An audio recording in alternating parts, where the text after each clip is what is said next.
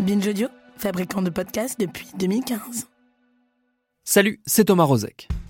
Comme tous les mois, il est temps de retrouver notre série Le Serment d'Augusta, un travail documentaire au long cours signé par Olympe de G et par le professeur Emmanuel Flamand-Rose, neurologue à la Pitié-Salpêtrière, et réalisé par Elisa Grenet. Une série qui explore les nombreuses transformations et questionnements qui traversent le monde médical. Dans ce cinquième épisode, on va s'intéresser à la question de la vérité scientifique. Bienvenue dans Programme B.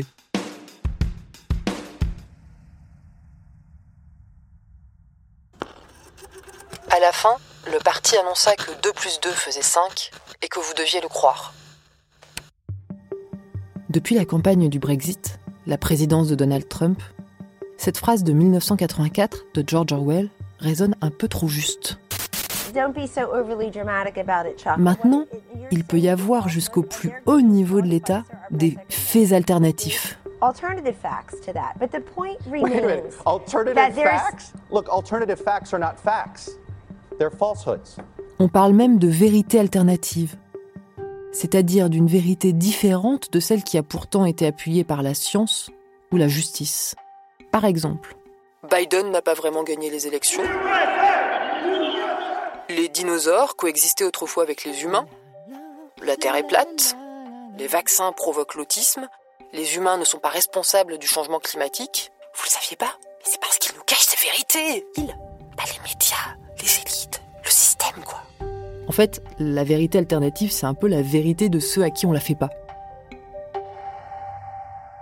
Je suis longtemps restée dans l'incrédulité face à ce glissement qui s'opérait dans les cerveaux. Les théories du complot m'arrivaient par des vidéos sur Internet.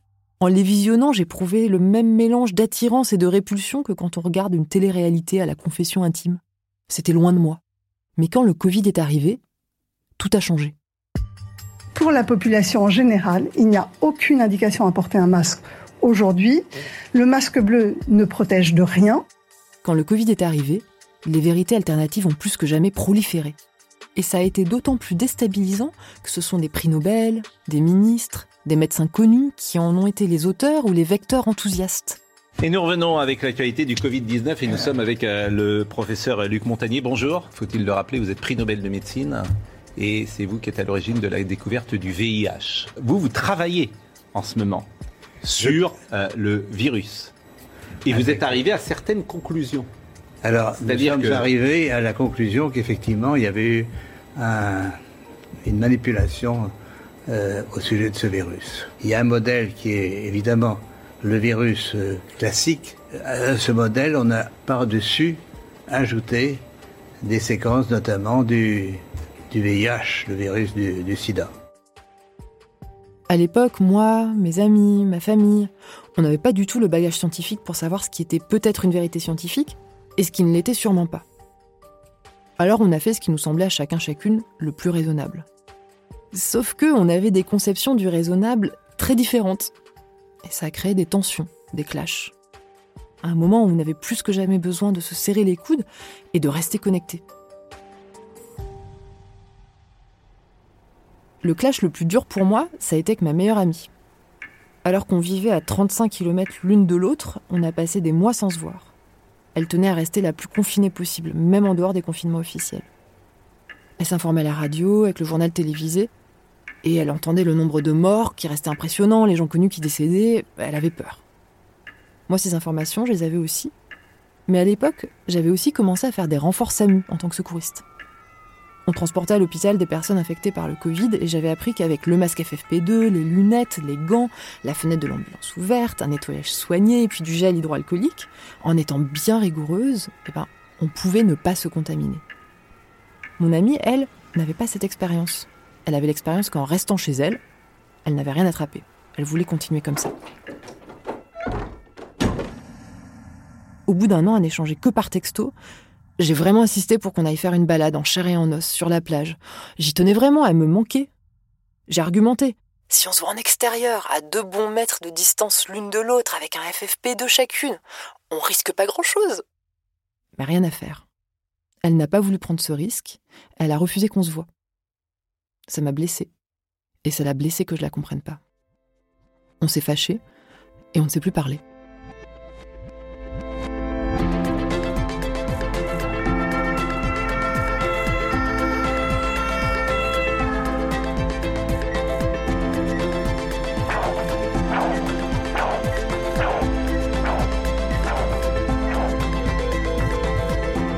Le serment d'Augusta, épisode 5. J'irai chercher un peu plus loin la vérité.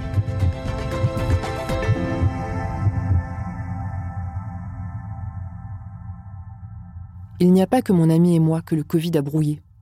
Vous nous refaites le à coup, ce qui va se passer dans 15 vous jours nous ou 3 refaites le coup des, des- des prédictions apocalyptiques de Pasteur, celles de Neil Ferguson, certes sur lesquelles vous nous avez annoncé les Et 500 nous, au 000 moins, on morts, travaille, les- plutôt que de Oui, dire n'importe quoi, comme ce que vous dites en permanence. Messieurs, ne vous jetez pas d'anathème. Professeur Perron, infectiologue. On continue à nous dire que euh, la, la deuxième vague arrive, c'est n'importe quoi. Moi, j'ai jamais vu un vaccin comme ça sortir du chapeau en deux mois. Ça a été fait à la va-vite chez quelques centaines de personnes. 38 955 patients ont été sélectionnés fin juillet et divisés en deux groupes égaux. Des gens qui disent que ça peut modifier définitivement nos chromosomes, nos gènes et éventuellement transmettre ces anomalies à nos enfants. Un étudiant de deuxième année de biologie vous explique que ce virus ARN, qui est un tout petit bout synthétique, ne peut pas rentrer dans aucun génome humain. Ça s'appelle une fake news. Quand on est saturé d'informations, quand on est exposé non-stop à une survisibilité d'experts et d'expertes aux opinions contradictoires, on peut finir par avoir l'impression que tout se vaut et être tenté de s'en remettre à son intuition. Le professeur et chercheur en psychologie américain Andrew Stallman étudie comment on forme ces nouvelles croyances liées à la science. Il explique que notre première tentative de compréhension des phénomènes qui nous entourent repose sur un réseau de croyances de cause à effet. Ces théories intuitives sont utiles parce qu'elles nous permettent de donner un sens à des phénomènes qui nous laisseraient autrement perplexes. Couler, flotter, brûler, geler, croître, mourir. Mais elles nous empêchent aussi d'apprendre des théories scientifiques plus précises sur ces mêmes phénomènes, et peuvent même nous aveugler lorsqu'une contre-preuve nous est présentée. Et c'est là que ça devient un problème pour Andrew Stallman. Car si nous sommes si réceptifs aux faits scientifiques alternatifs, c'est parce qu'ils nous semblent complètement sensés. Et même, ce sont les faits avérés de la science qui défient notre bon sens. Bah, c'est vrai que c'est pas forcément immédiat de comprendre que des gestes aussi simples que mettre un masque ou se laver les mains vont faire la différence. Ou de se dire qu'une maladie qui ressemble à la grippe dans ses formes bénignes va faire 15 millions de morts. C'est pas du tout intuitif.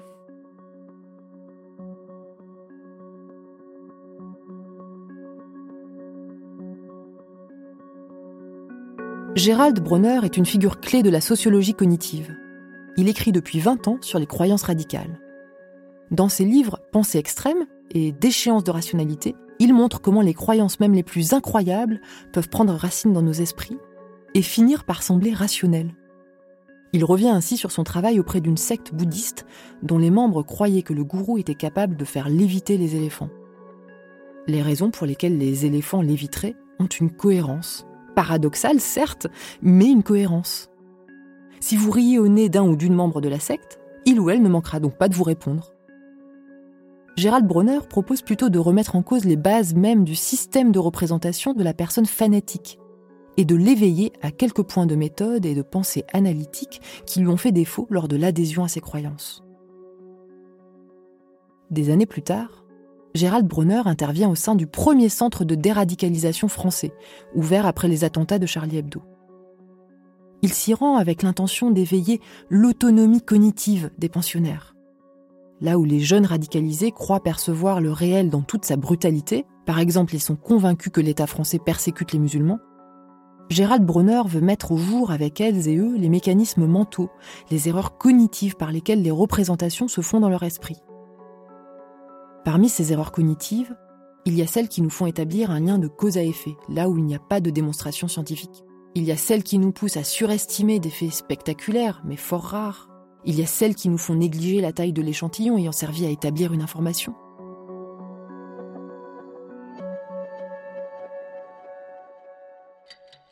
Gérald Bronner cite ainsi l'exemple d'un prestidigitateur dans les années 70, Yuri Geller, qui annonce en direct à la radio être capable d'arrêter les montres au simple son de sa voix. Et en effet, de nombreux auditeurs et auditrices ont témoigné de ce pouvoir en appelant la station au téléphone. Et c'est un immense succès pour le magicien. Bon, sauf que, à cette époque, il fallait remonter les montres tous les dix jours. Or, chacune de ces émissions de radio était écoutée par 200 000 auditeurs et auditrices durant 30 minutes. Il aurait été extraordinaire qu'aucune montre ne s'arrête durant ce laps de temps. Il y a les erreurs cognitives, mais il y a aussi l'émotionnel qui joue un rôle important. Quand la pandémie a commencé, on a eu très peur. Et les vérités alternatives entrent dans la faille de la fragilité, Et quand on a peur, on a envie de se tourner vers une vérité qui nous rassure, vers des certitudes aussi. Et peut-être aussi que la vérité alternative est une part de notre liberté et qu'on en a tellement manqué aussi. Alors, on a eu une pandémie de crédulité. Vous dites, je ne suis, non, vous dites, je ne suis au courant de rien. J'ai pas été voir et j'ai vu simplement sur les réseaux sociaux. C'est pas suffisant. C'est pas suffisant. Je, je, pardonnez-moi de le dire. Pardon, mais je me fais de la chiromancie, c'est pas du journalisme. Et même si on n'est pas spécialement crédule, on sait depuis les années 70 que la science avance aussi grâce aux intérêts et aux ambitions personnelles des scientifiques. Résumé. Le champ scientifique, univers apparemment pur et désintéressé de la science, est un champ social comme un autre, avec ses rapports de force et ses monopoles, ses luttes et ses stratégies, ses intérêts et ses profits. Espace de jeu qui a pour enjeu spécifique la lutte contre le monopole de l'autorité scientifique, prestige, reconnaissance, célébrité, etc. Le champ scientifique a toujours pour enjeu le pouvoir d'imposer la définition de la science la plus conforme à ses intérêts particuliers. Pierre Bourdieu se serait peut-être bien marré en voyant ce qui s'est joué sous le feu des projecteurs de plateau télé pour le mois de juillet. Il se passe quoi là Il y en a pas. Il se passe quoi là Alors il se passe quelque chose que je vais vous montrer. Grand spécialiste du Covid? Qu'est-ce qui se je passe Je vais vous montrer. Mais c'est du très haut niveau. Continuez. Ben oui, ça s'appelle. Ah bah bravo. Ça c'est de l'argumentaire. Franchement. En met... Je sais rien ça, ça vole un peu trop bas pour moi. En assistant à ce type de joute entre médecins, J'imagine que certaines personnes ont pu prendre tout ça pour de l'incompétence. Vous êtes des porte-paroles de la peur, de la pandémie de la peur. On tue, on tue avec cette injection expérimentale. On tue des enfants, on tue tout le monde. 70% des personnes en réanimation sont non vaccinées. Pas vrai, pas vrai, mensonge, mensonge. Faux d'état. Mensonge, mensonge. Perroquet, vous n'êtes qu'un perroquet, monsieur.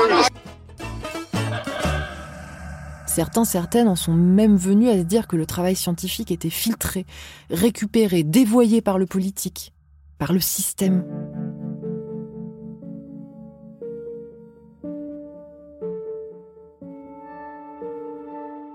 Il y a une étude de janvier 2022 du CEVIPOF, le baromètre de la confiance politique, qui montre que 82% des Françaises et des Français font confiance à la science. Jusqu'ici, tout va bien mais 64% estiment que le bon sens est souvent plus utile que les connaissances scientifiques. Dans ce contexte de perte de confiance, la tension est montée. Des médecins ou des scientifiques impliqués dans la recherche sur le Covid-19 ont reçu des insultes, des menaces, parfois des menaces de mort. La revue britannique Nature a interrogé 321 scientifiques ayant fréquemment discuté du Covid-19 dans les médias. Et 81% ont révélé avoir subi des intimidations personnelles, au moins occasionnellement, 25% de façon fréquente ou constante. J'ai l'impression que la vérité scientifique ressort affaiblie de la pandémie. Après avoir été invitée et chahutée sur tous les plateaux télé, après toutes ces paillettes autour d'elle, elle a la gueule de bois. C'est vrai que tant qu'à faire d'être à fond dans la santé spectacle, ça aurait été tellement bien de saisir l'occasion pour expliquer comment les recherches se faisaient. Mais oui, en fait, la science n'a jamais été aussi présente dans le flux d'informations. Et moi, j'ai vraiment l'impression d'une occasion manquée. On aurait pu en profiter pour expliquer comment la science se fabrique. La science a bien des règles, des méthodes et une somme de connaissances consensuelles qui constituent sa substance et sur lesquelles on s'appuie pour la faire progresser à nouveau. Mais elle contient en elle-même le principe d'une diversité qui doit être transparente, déclarée et qui doit certainement être encouragée. Justement, j'aimerais qu'on rembobine. J'aimerais expliquer comment on aurait pu le faire sur le moment, comme des gens comme toi, Emmanuel, me l'ont expliqué plus tard. Parce que c'est possible, et puis c'est passionnant de donner à chacun chacune les moyens de comprendre ce qui se passe dans la science en mouvement, sans se disputer. Pendant la pandémie, les essais thérapeutiques ont commencé rapidement. Quand on construit un essai thérapeutique, on recherche d'abord la qualité de la preuve et ce qui va avec, la réduction des biais. Le premier outil pour ça, c'est le tirage au sort. On appelle ça la randomisation le patient va soit participer dans le groupe qui reçoit un traitement actif, on appelle ce groupe un bras, soit dans le groupe ou bras qui reçoit un traitement sans efficacité pharmacologique, par exemple une gélule de sucre ou une injection d'eau saline. Et ça, c'est le bras placebo.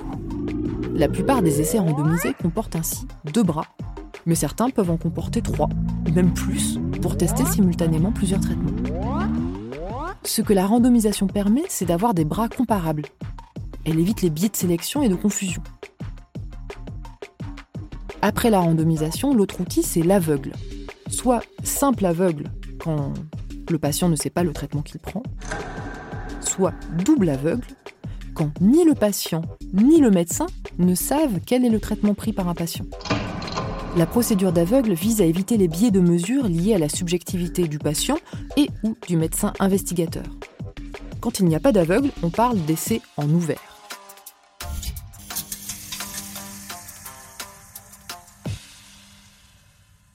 Bon, maintenant qu'on a posé ça, la question suivante c'est Ok, mais si tout le monde suit des méthodes hyper cadrées, pourquoi peut-il y avoir débat scientifique? En fait, même quand on s'inscrit dans le cadre hyper normé qui permet de créer de la connaissance scientifique, il y a une dynamique qui est toujours à l'œuvre entre, d'une part, la recherche de pertinence et d'autre part, le besoin de robustesse. La pertinence, on l'évalue au regard des attentes de la société.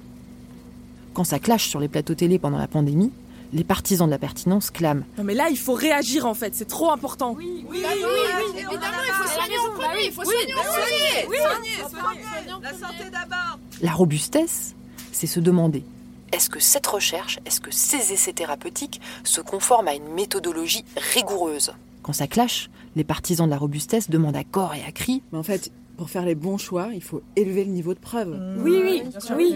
quitte à ce que ça prenne du temps. Et oui, bien sûr. Bah, c'est aussi simple que ça. Pour produire une recherche scientifique fiable, on a besoin à la fois que la recherche soit robuste, mais aussi que ces connaissances nous apportent collectivement quelque chose, qu'elles soient pertinentes.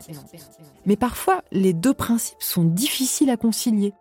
Pendant la crise sanitaire, par exemple, on a eu une temporalité discordante entre, d'une part, l'urgence de la situation sanitaire, il fallait pouvoir trouver un traitement rapidement, et d'autre part, la nécessité de prendre le temps d'une recherche rigoureuse. Alors, certaines équipes de recherche vont choisir. Elles vont placer le curseur plutôt un peu plus vers la robustesse ou plutôt un peu plus vers la pertinence. Voici un cas pratique. Il provient d'un article écrit par des chercheurs de l'Université Paris-Sud. Ils prennent l'exemple de trois essais de traitement anti-Covid menés pendant la première vague en France. Les deux premiers sont des essais interventionnels, c'est-à-dire qu'on intervient, avec un traitement par exemple, spécialement pour la recherche. e-Covid est un essai randomisé, en double aveugle, qui teste l'hydroxychloroquine versus un placebo. Cette approche est l'une des plus robustes et peut être considérée comme le gold standard de l'essai thérapeutique. Elle s'appuie notamment sur la simplicité et sur la minimisation des biais. Et puis il y a Discovery. Discovery est un essai randomisé, en ouvert, comparant l'utilisation de différentes combinaisons médicamenteuses. Ces deux essais, e-Covid et Discovery, ont globalement privilégié la robustesse. Ils ont voulu en premier lieu apporter une preuve scientifique de qualité. e-Covid a privilégié la simplicité et la réduction des biais avec seulement deux bras et le double aveugle. Du côté de Discovery, c'est la portée générale qui a été privilégiée en explorant plein d'options. Mais l'essai en ouvert a été une façon de gagner du temps dans le contexte d'explosion épidémique. Donc c'était plutôt un arbitrage qui penchait pour la pertinence sur ce point. Le troisième essai, c'est celui qui a été mené à l'IHU Méditerranée. Tous les patients étaient soignés avec des médicaments existants déjà, l'hydroxychloroquine et l'azithromycine. Ces médicaments existent et c'est légal de les prescrire. En revanche, comme la maladie est nouvelle, ils sont en dehors des conditions inscrites dans leur autorisation de mise sur le marché, donc c'est plus risqué.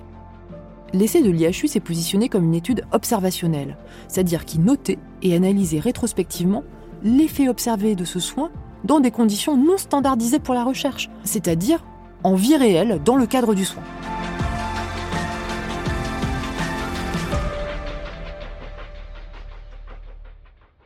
Cette étude IHU Méditerranée a une approche différente des deux essais e-Covid et Discovery. Elle a opté pour la pertinence, en considérant qu'il fallait plutôt proposer du soin rapidement, tout en essayant d'en retirer des informations de recherche. Du coup, la qualité de preuve est nécessairement inférieure, parce qu'il n'y a pas d'aveugle, il n'y a pas de groupe contrôle, et puis il manque une certaine standardisation. Mais c'est une stratégie qui est plutôt choisie quand on postule fortement une efficacité du traitement testé. C'est probablement l'infection respiratoire la plus facile à traiter de tout, la moins. Et donc, ce n'est pas la peine de s'exciter. La seule chose que je vous dis, faites attention, il y aura bientôt plus de chloroquine dans les pharmacies. L'étude observationnelle de l'IHU Méditerranée rentrait bien dans le cadre d'une étude scientifique à bas niveau de preuve. Mais quand Didier Raoult s'est mis à brandir les résultats de son étude comme une conclusion définitive, en faisant peu de cas des autres données existantes, là, on est sorti des clous. Un autre point intéressant lorsque l'on compare ces trois essais thérapeutiques, c'est qu'ils ont eu une appréciation différente de l'équilibre clinique, ou équipoise clinique, ou équipoise. Je m'appelle Juliette Ferry-Danini, je suis docteur en philosophie de la médecine et actuellement je suis chercheuse, cherchée de recherche à l'Université catholique de Louvain. Les chercheurs en éthique médicale, euh, dans les années 70-80, ils ont été mis devant le fait accompli de la recherche médicale. Ils ont vu que on faisait des essais contrôlés randomisés, on mettait des gens dans deux groupes différents, un groupe recevait le médicament, l'autre ne recevait pas le médicament, recevait un placebo. Et ça, les chercheurs en éthique médicale, ils se sont dit, ben, ça pose un problème éthique. Pourquoi? Ben Parce que si le médicament il marche, et eh ben, le groupe qui ne reçoit pas le médicament euh, est lésé. Et d'un autre côté, si le médicament marche pas, euh, ben, le groupe qui reçoit le médicament est celui qui sera lésé.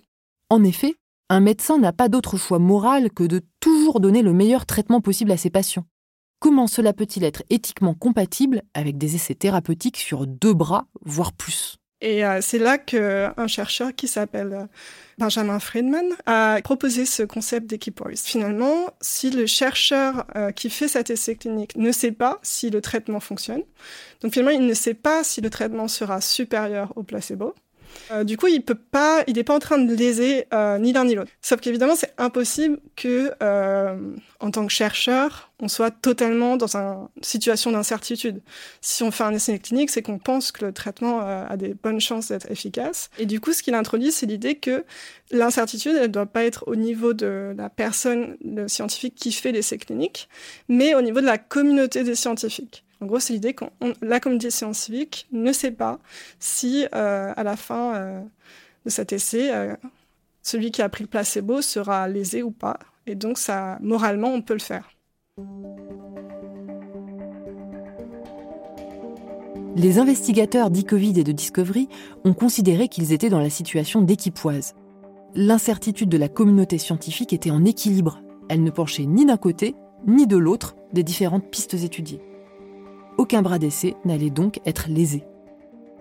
L'équipe IHU Méditerranée a considéré en revanche qu'il n'y avait pas de véritable incertitude sur le bénéfice du traitement expérimental par hydroxychloroquine plus azithromycine versus la prise en charge habituelle.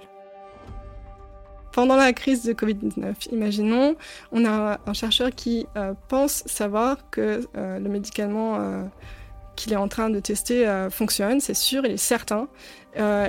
Et il pourrait se dire ah ben du coup je fais pas d'essai contrôlé euh, randomisé, je ne fais qu'un groupe parce que sinon euh, ça voudrait dire que je ne soigne pas, euh, que je laisse des personnes du groupe contrôle.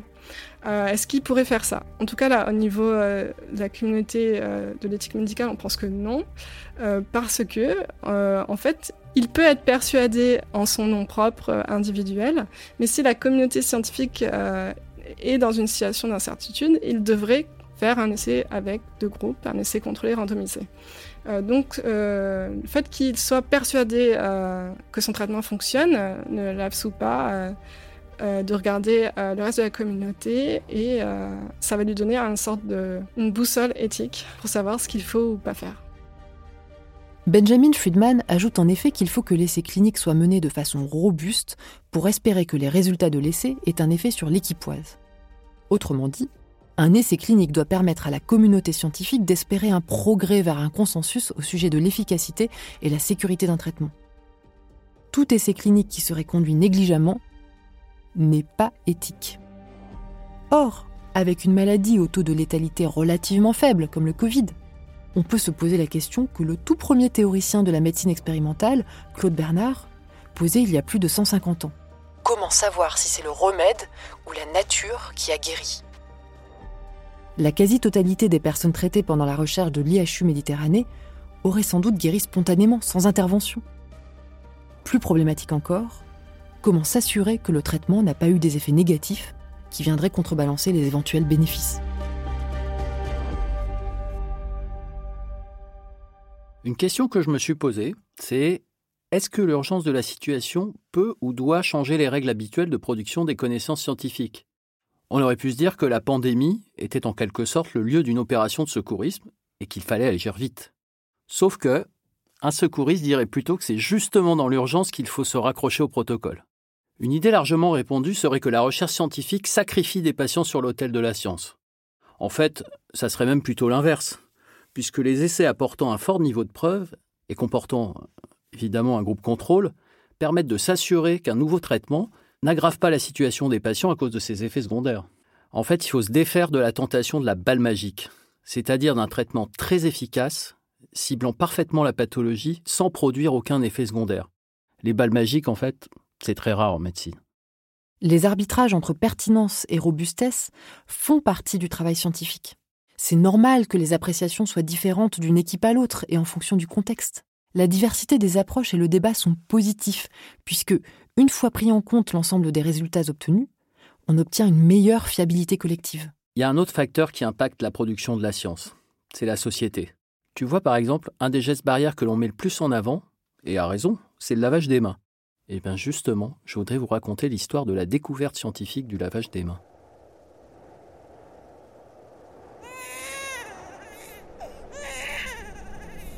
En 1846, Ignace Semmelweis est chef de clinique à l'hôpital de Vienne. Il étudie les causes de la fièvre puerpérale qui entraîne le décès de nombreuses femmes après l'accouchement. Tout d'abord, il constate que l'exposition à cette maladie est différente dans deux pavillons hospitaliers distincts. Au fil des ans, on a accusé la lune, le froid, la brutalité des étudiants, la moralité douteuse des filles mères et même la clochette des prêtres venus administrer l'extrême onction. Un jour, il comprend. Les étudiants en médecine qui aident aux accouchements viennent souvent après des séances de dissection de cadavres, car la salle de dissection est juste à côté. Ils transmettent ainsi les germes des cadavres aux patientes au cours de l'accouchement. C'est ainsi que le monde entier aurait dû apprendre à se laver les mains. Sauf que ça a un peu tardé. Ah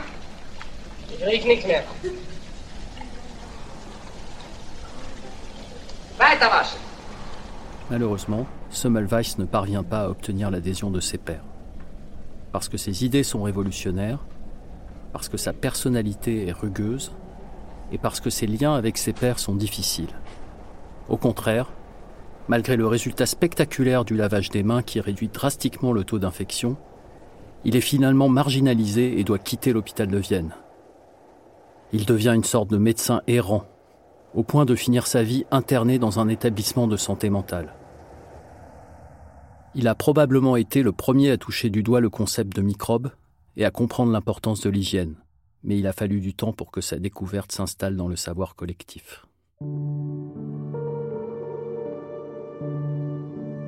La tragédie qu'a vécue Ignace Semmelweis nous raconte à quel point le facteur social peut être déterminant dans l'établissement de la vérité scientifique. À quel point la vérité scientifique est aussi une construction sociale. Il y a un, travail très intéressant qui a été euh, réalisé par euh, le sociologue Bruno Latour euh, à la fin des années 70, hein, qui a donné un, un livre qui s'appelle La vie de laboratoire. Claire Delnat est une ancienne élève de l'école normale supérieure et elle est enseignante de philosophie de l'Académie de Paris. Bruno Latour il va vraiment hein, s'immerger complètement dans la vie d'un laboratoire de neuroendocrinologie. Euh, il va y passer deux ans, il va se positionner vraiment en ethnologue.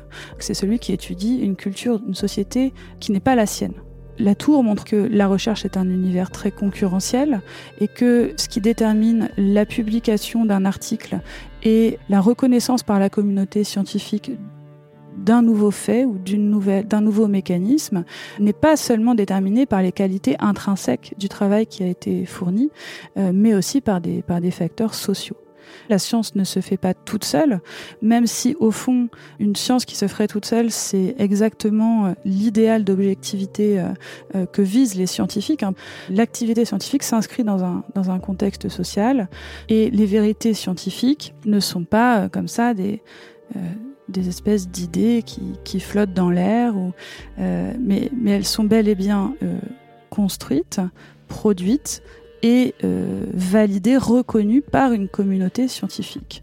Et tout hein, ça c'est des processus qui sont de part en part sociaux, socialement déterminés, et il faut en avoir conscience.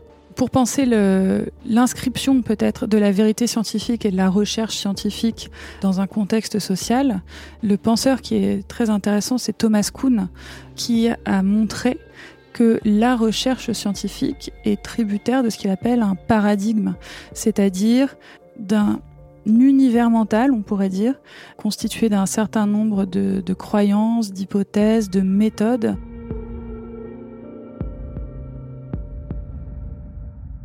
Pendant la pandémie, il y a un autre aspect important de la vérité scientifique qui est apparu. C'est que la vérité des hypothèses scientifiques ne peut pas être établie de façon absolue dans les sciences empiriques, c'est-à-dire les sciences basées sur l'observation et l'expérience, comme par exemple euh, les sciences biomédicales. En fait, la vérité scientifique, elle est intrinsèquement ambiguë, incomplète et transitoire. On peut la voir plutôt comme, euh, comme une perpétuelle ébauche de vérité qui progresse typiquement au moyen de réfutations successives. Cette idée de réfutabilité, on la doit à un philosophe des, sciences qui s'appelle Karl Popper. Il faut d'abord comprendre la manière dont on a longtemps conçu la démarche scientifique. Par exemple, si jusqu'à maintenant tous les signes euh, que j'ai vus sont blancs, ça ne me garantit nullement que tous les signes, même ceux que je n'ai pas vus ou ceux que je verrai dans l'avenir, seront blancs. Il suffit d'un seul signe noir pour réfuter l'hypothèse que tous les signes sont blancs. L'idée de, Popper, c'est que plus j'échoue à réfuter mon hypothèse, plus mon hypothèse est robuste. Et là, on voit bien euh, ce caractère provisoire de la vérité, puisque une, hypothèse, une théorie qu'on ne parvient pas à réfuter, c'est une théorie qui est de plus en plus corroborée, de plus en plus robuste, mais qui sera toujours par définition pour Popper donnée à titre d'essai, puisqu'on ne peut pas exclure euh, qu'elle soit réfutée un jour. D'autres éléments ont apporté de la confusion autour de la vérité scientifique pendant la période de la crise du Covid et ils incitent à la réflexion. Pour commencer, on a assisté à la prolifération de l'ultra-crépidarianisme sur la place publique, soit spontané, soit incité par un emballement médiatique et la recherche du buzz. Ultra-crépidarianisme, ça caractérise la propension à donner son avis de façon assertive sur un sujet pour lequel on a peu de compétences légitimes. Ce mot, je le trouve amusant, il vient du proverbe latin Sutor ne supra crepidam.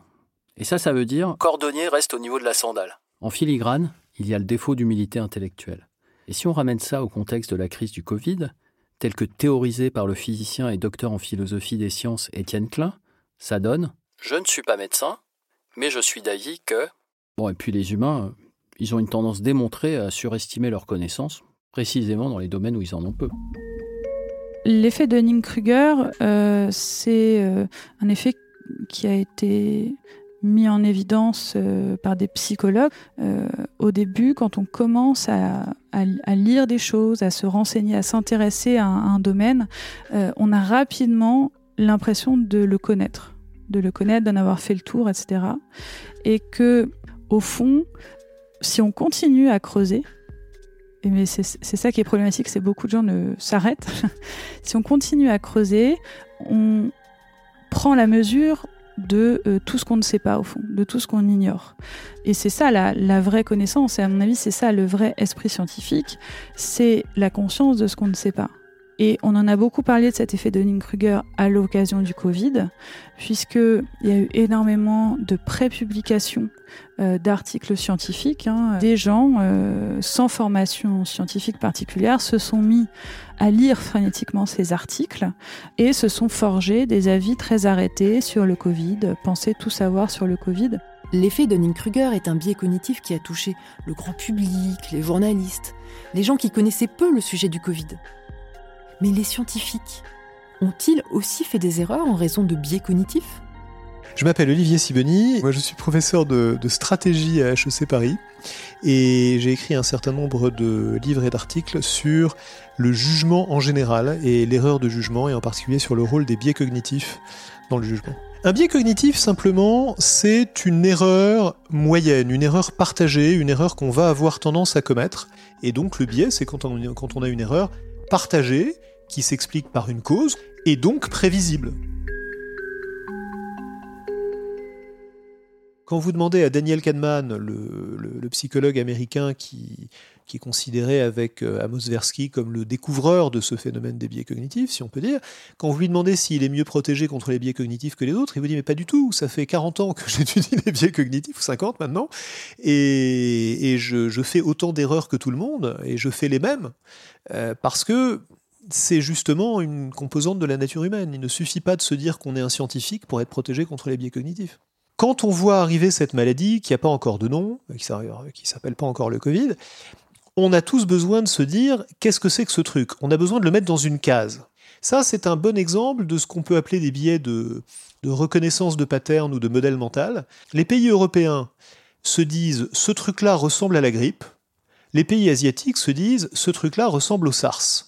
On a des réactions complètement différentes. On a d'emblée des réactions beaucoup plus prudentes en Asie euh, qu'en Europe. Une autre chose tout à fait frappante au tout début, euh, vous vous rappelez sans doute, c'est que on a une épidémie qui ravage l'Italie, et nous en France pendant plusieurs semaines, on est là à regarder ça en se disant mais ça n'arrivera pas chez nous. Là, on est dans l'archétype des billets de groupe, des billets euh, d'endogroupe et d'exogroupe, où on se dit les Italiens, c'est pas nous. Ce qui se passe chez eux, les problèmes qu'ils ont, ne vont pas nous arriver à nous. Troisième exemple frappant pendant toute la crise d'ailleurs, c'est l'incapacité à anticiper la croissance exponentielle. Euh, vous avez pendant toute cette euh, phase de confinement et d'après-confinement des tas de gens apparemment très sensés qui disent mais pourquoi diable est-ce qu'on n'augmente pas de 50% la capacité de nos hôpitaux? Si on augmente même de 100% la capacité de, quoi que ce soit face à quelque chose qui double en 3 jours ou en 8 jours, bah on a gagné 3 jours ou 8 jours. Et si on le laisse doubler une deuxième fois, on est de nouveau complètement débordé. Donc en fait, on n'arrive pas à se pénétrer de l'idée qu'on est face à un phénomène qui a une croissance exponentielle, ça c'est un biais très, très bien ancré. L'incapacité à prendre en compte la croissance exponentielle, c'est du lourd. On est habitué aux droites, on est habitué aux choses qui croissent de manière linéaire. Ça, nous amène à un quatrième biais tout à fait frappant, c'est que quand on demande aux scientifiques, aux experts, aux épidémiologistes au début de l'épidémie, à votre avis, combien il va y avoir de cas? Non seulement il se trompe dans les grandes largeurs, mais il se trompe avec une très grande confiance. Je me rappelle une étude qui est faite euh, en mars, euh, en mars 2020 auprès d'une vingtaine d'épidémiologistes américains parmi les plus éminents, hein, de, Harvard, de, Johns Hopkins, euh, du National Institutes of Health, etc. Et on demande à chacun, dites-nous combien il y aura de cas de Covid aux États-Unis dans 12 jours. Mais donnez-nous aussi une fourchette. Allez-y, dites-nous dans quelle mesure vous êtes dans l'incertitude. D'une part, ils se trompent tous, ou en fait tous, oui, sans, exception, dans le sens de l'optimisme. C'est-à-dire qu'ils vont sous-estimer considérablement le nombre de cas, mais surtout, l'immense majorité de ces épidémiologistes, tous sauf deux ou trois de mémoire, vont donner une fourchette beaucoup, beaucoup, beaucoup trop restreinte. Donc plus on est expert, plus on va avoir tendance à surestimer ce qu'on sait, et plus on va avoir tendance à être trop précis et à faire des prévisions qui sous-estiment le degré d'incertitude. Donc même quand vous n'avez aucune pression, aucune incitation à être précis, aucun bénéfice à faire une prévision précise et catégorique, vous allez avoir tendance à être trop précis et trop catégorique. Or, quand vous êtes un expert qui passe à la télé, ou quand vous êtes simplement un expert qui euh, parle à ses collègues ou qui conseille le gouvernement, dire que vous ne savez pas, c'est très dur. Normalement, quand une connaissance scientifique finit par être produite, elle est relativement protégée contre les biais des gens qui les ont produites.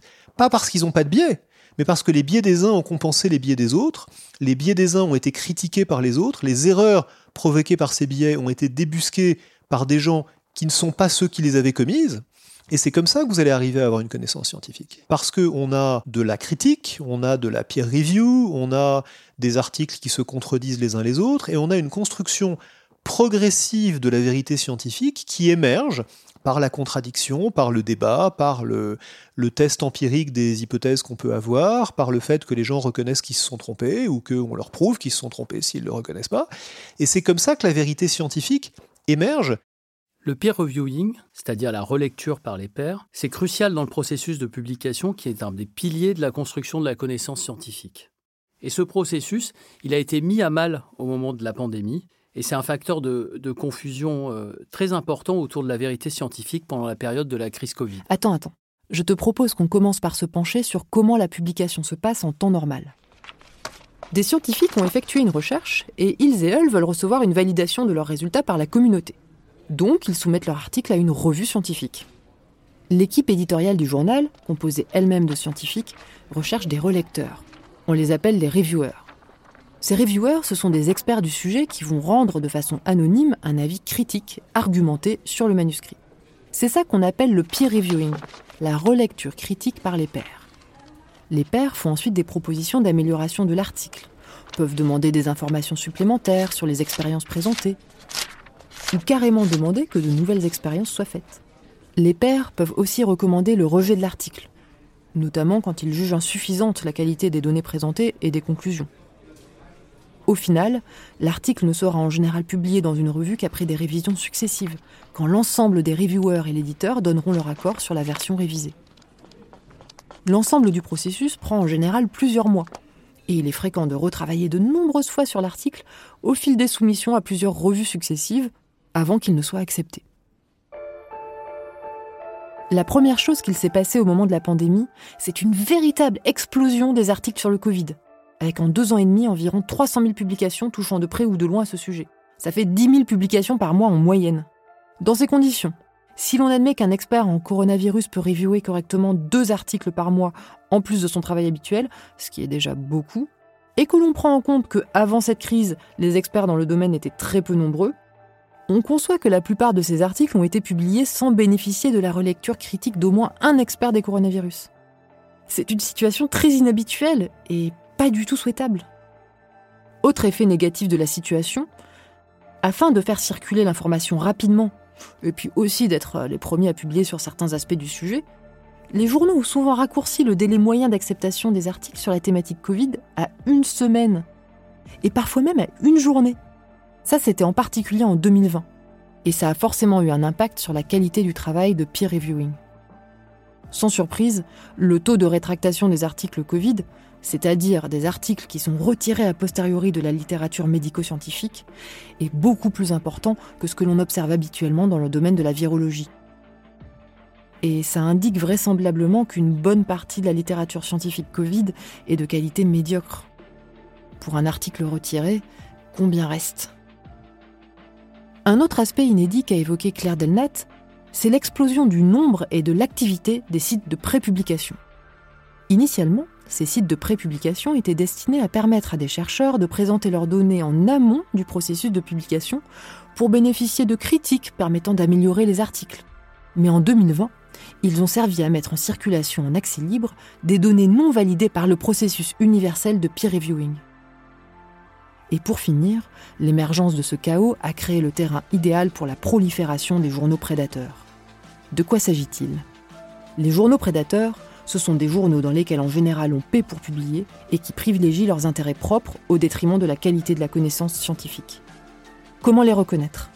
Alors, ils se caractérisent par de déviations par rapport aux recommandations de bonnes pratiques éditoriales et de publication, mais aussi par un manque de transparence, et enfin par des sollicitations agressives et non ciblées auprès des chercheurs et des chercheuses entre les difficultés à effectuer une validation dans les règles de l'art par le peer reviewing consensuel, la mise en ligne d'articles scientifiques non validés, la prolifération des revues prédatrices, le système de publication-validation complètement dépassé, on s'est retrouvé dans la situation d'une circulation massive d'informations, dites scientifiques, mais non validées par la communauté scientifique. Ici aussi, la pandémie a laissé des traces. Il faut rebâtir là-dessus.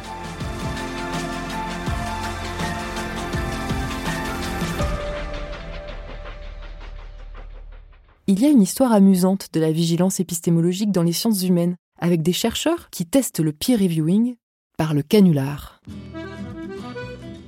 Le premier à faire ça, ça a été le physicien Alan Sokal.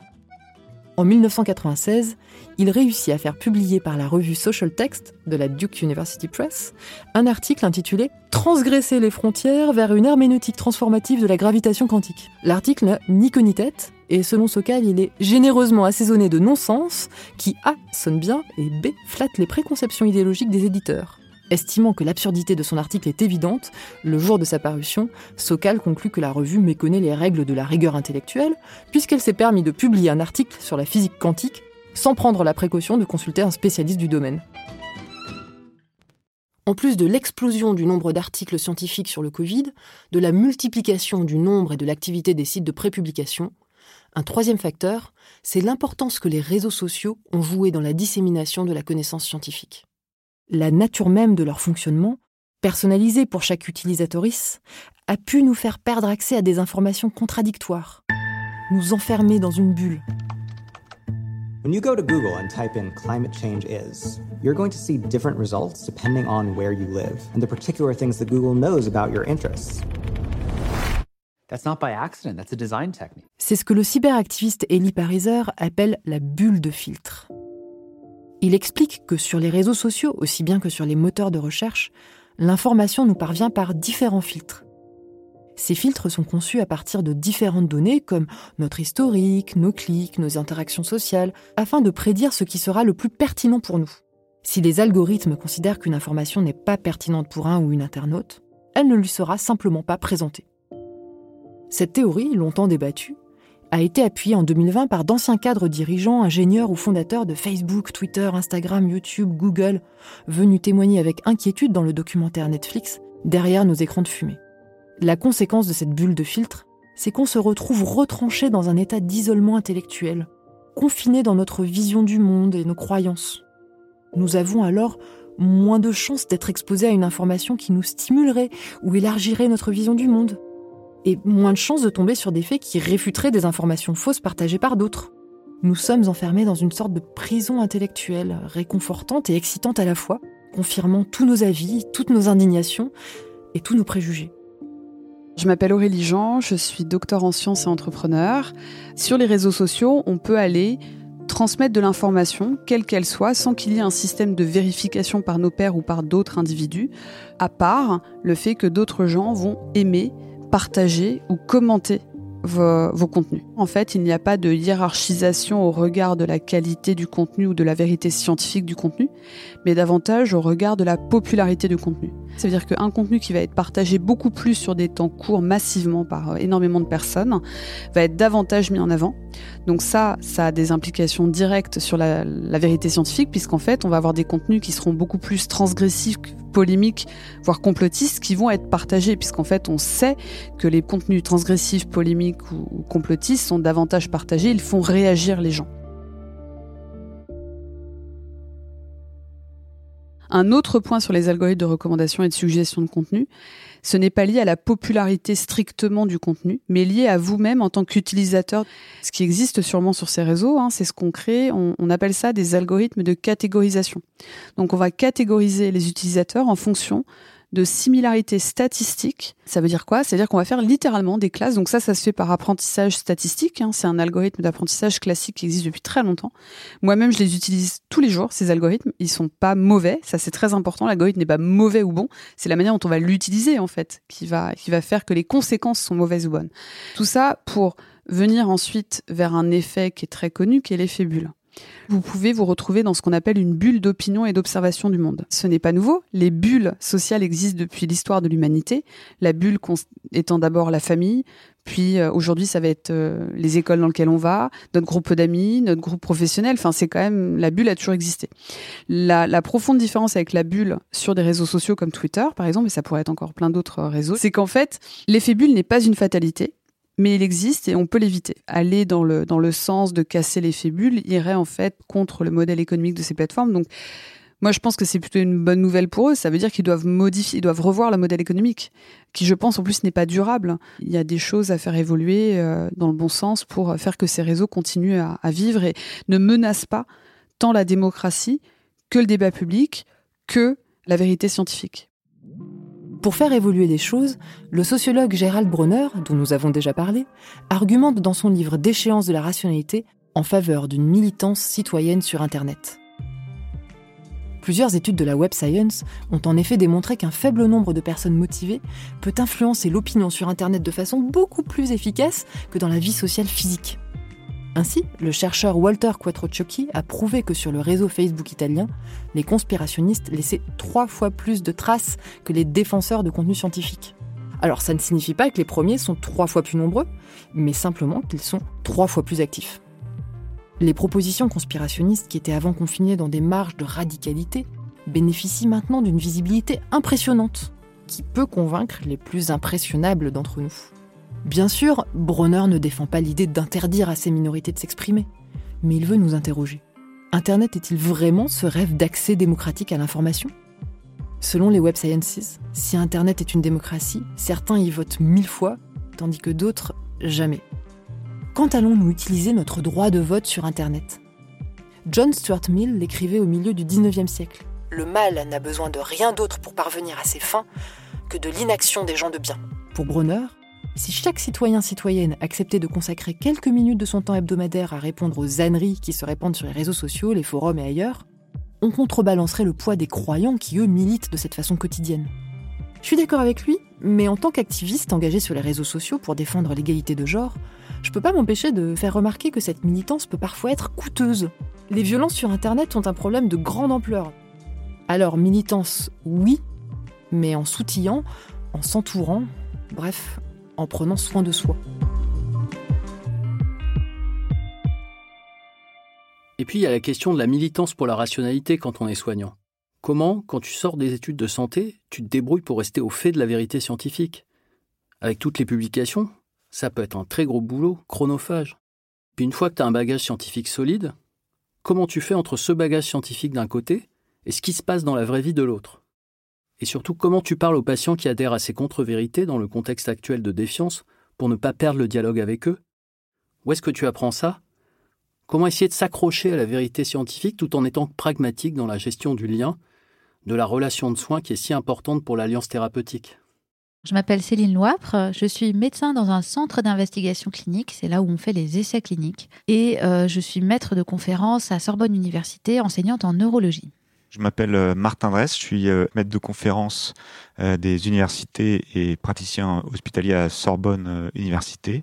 Et je travaille à La Pitié-Salpêtrière dans le service de médecine intensive réanimation. Comment je, je m'y prends pour euh, rester à jour de l'actualité scientifique Alors, euh, je vais être humble hein, parce que c'est pas facile euh, comme question. Ce que je fais majoritairement, c'est discuter avec les, les, confrères. Je trouve que finalement, discuter, confronter ses idées, et c'est une façon de rester à jour, d'être au courant d'un papier scientifique récent qui vient de sortir ou qui va sortir ou quelque chose qui jusqu'à maintenant était peut-être relativement encore peu peu connu.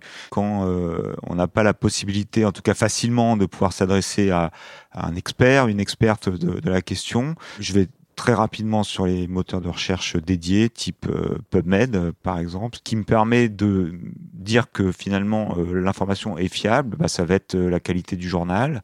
Est-ce que c'est un journal qui est connu, qui est, qui, est, lu Donc quand je tombe sur des journaux qui sont que je ne connais pas, je regarde voilà le niveau de publication du journal, l'impact factor, qui a publié dedans, qui sont les éditeurs aussi.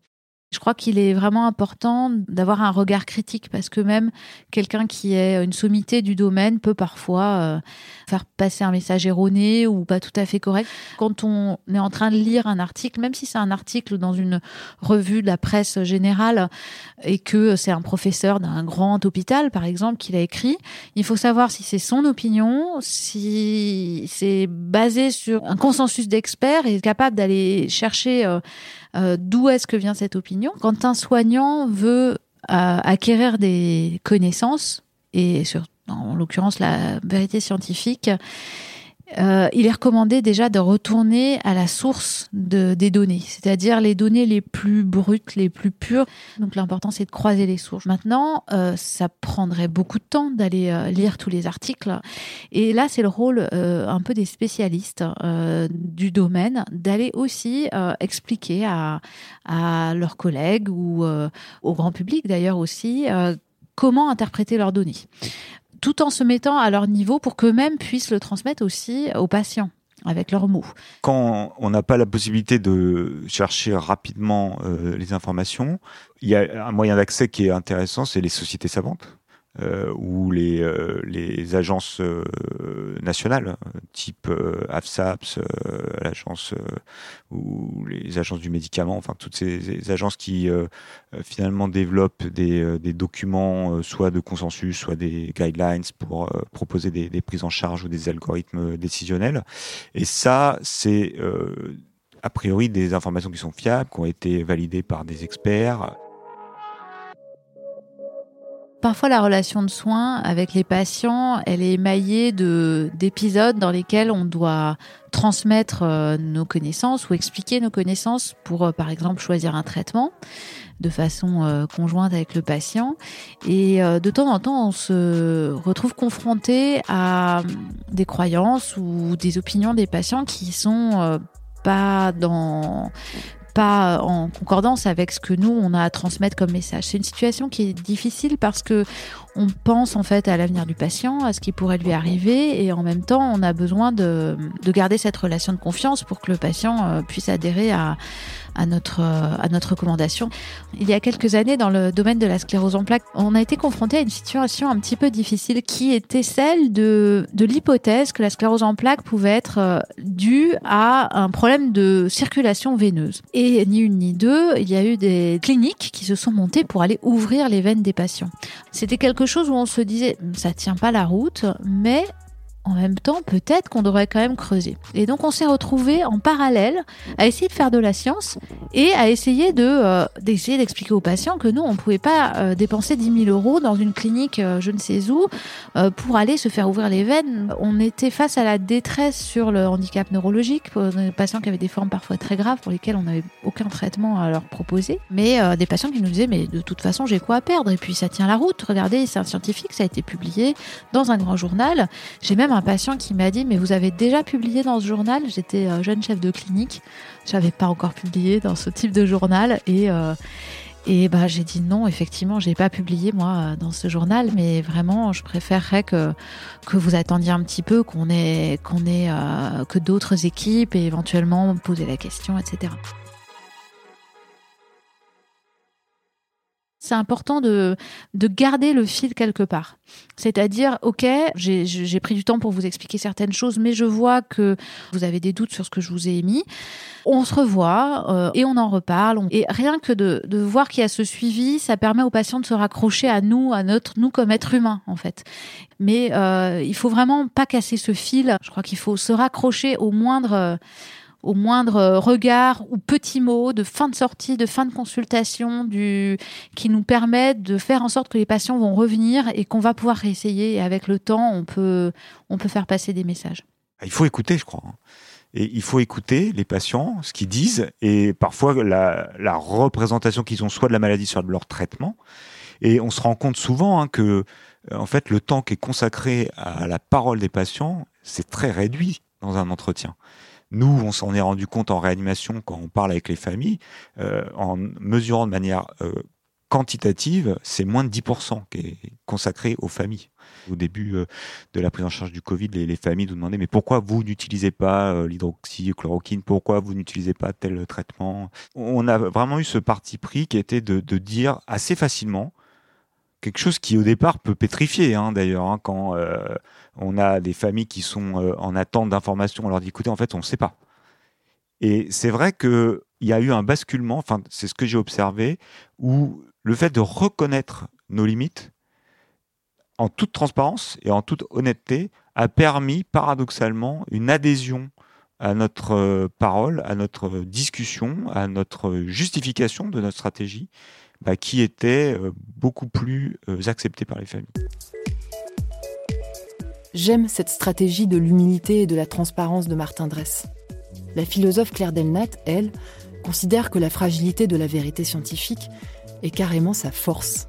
Moi, je suis toujours très rassurée quand un médecin me dit qu'il ne sait pas, euh, parce qu'il n'y a rien que je trouve plus effrayant que cette espèce d'assurance qui ouvre la voie en fait aux erreurs et aux, aux mauvais traitements. Euh, en fait. Moi je, moi, je trouve que assumer cette ignorance, assumer le fait qu'on ne sait pas tout, peut-être pour différer la réponse d'ailleurs, ou pour orienter, dire bah, écoutez, je, reviens vers vous, euh, ça je ne sais pas. Euh, il y a quelque chose de, de très rassurant et qui, qui inspire la confiance. Depuis le début, on parle de fragilité de la vérité scientifique.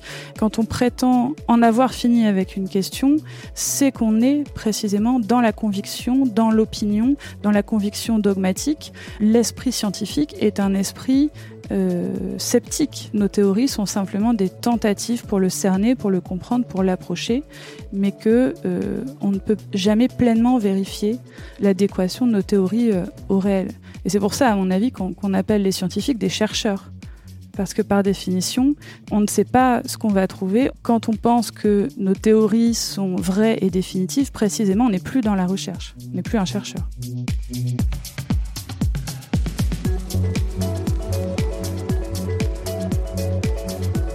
Le Serment d'Augusta est un podcast de Binge Audio, un hors-série Programme B en partenariat avec la faculté de médecine Sorbonne Université, écrit par Olympe de et Emmanuel Flamand-Rose, avec la participation de Rosane Le Saint, réalisé par Elisa Grenet et produit par Anaïs Daïka. En supervision, David Carzon, directeur de la rédaction de Binge Audio.